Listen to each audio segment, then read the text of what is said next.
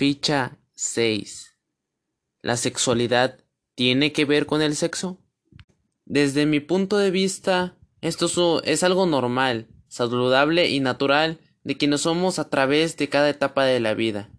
Nuestra sexualidad no solo incluye el comportamiento sexual, pero también puede incluir lo que sería el género y, y cómo funciona.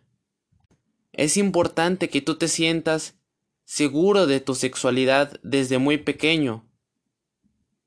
Y así en un futuro podrás platicar un poco más abiertamente con alguien de extrema confianza acerca del sexo. Y esto te ayudará a despejar ciertas dudas que tú tengas acerca de ese tema. Entonces, ¿la sexualidad tiene que ver con el, exceso, con el sexo?